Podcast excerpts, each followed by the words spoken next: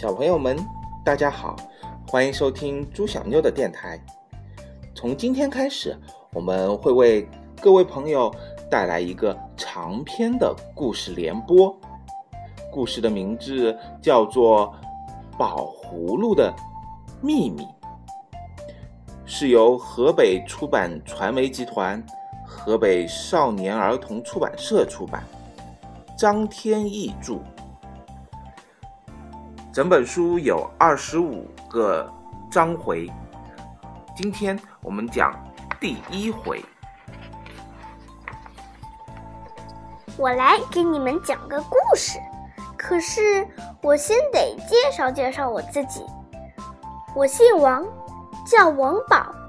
我要讲的正是我自己的一件事情，是我和宝葫芦的故事。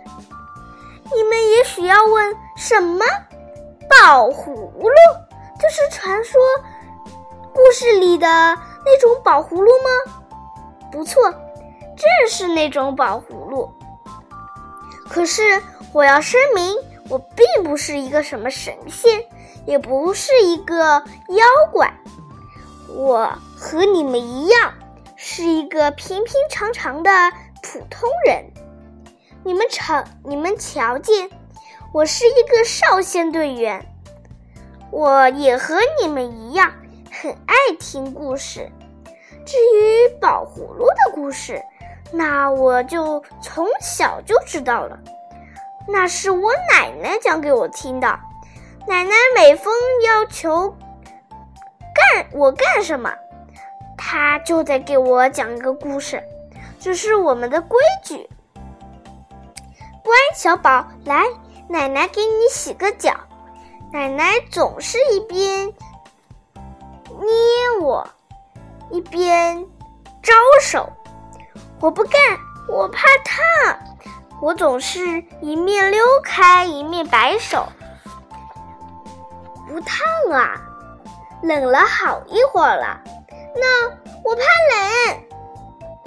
奶奶捏上了我。说洗脚水刚好不烫也不冷，非洗不可。这我只好让步。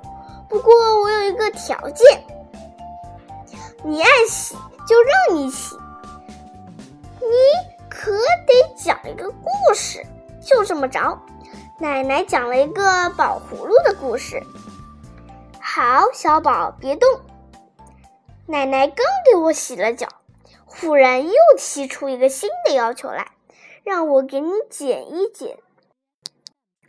什么剪脚趾甲呀？那可不行！我光着脚丫一下子就跑，可是胳膊给我奶奶给拽住了，没有办法。不过我也得提出我的条件，那非得讲故事。于是奶奶又讲了一个又是宝葫芦的故事。我就这么着，从很小的时候起，听奶奶讲故事，一直听到我十来岁。奶奶每次每次讲的都不一样。上次讲的是张三劈面撞见了一位神仙，得了一个宝葫芦。下次讲的。是李四出去远足旅行，一游游到了龙宫，得到了一个宝葫芦。不管不管，张三也好，李四也好，一得到了这个宝葫芦，可就幸福极了，要什么有什么。张三想，我要吃水蜜桃，立刻就有一盘水蜜桃。李四希望有一条大花狗，马上就冒出了那么一条，冲着他摇尾巴、舔他的手。我听了这些故事，常常就联系到我自己。